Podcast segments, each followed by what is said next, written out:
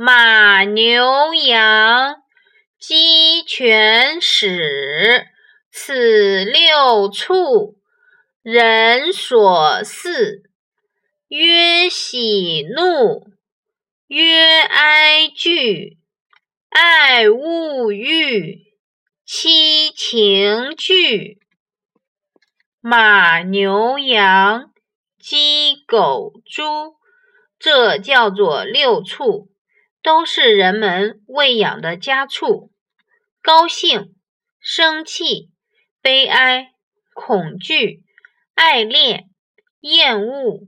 欲念，这七种感情是人类生来就具备的。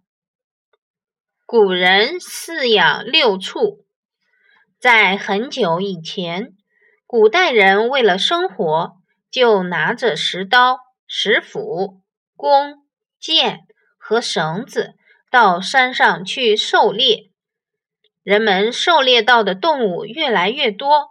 一次吃不完，于是人们就想到把这些动物养得肥肥的，等到没有东西吃的时候再杀了吃。而有些动物在人们的驯养下，逐渐脱离了原来的野性，变成后来的家养动物。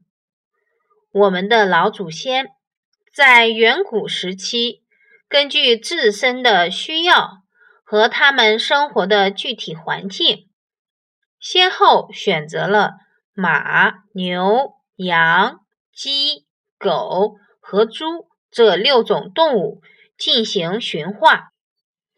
后人还对六畜的功能进行了精辟的论述：牛能耕田，马能负重致远。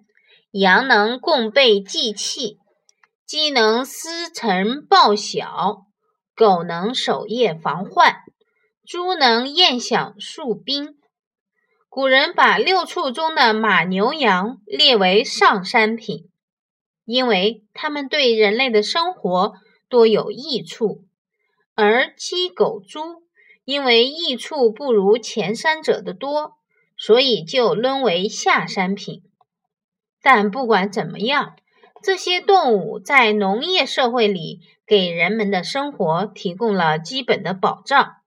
从人们将六畜统统列入十二生肖之中，就可以看出六畜在人们心目中的地位很高。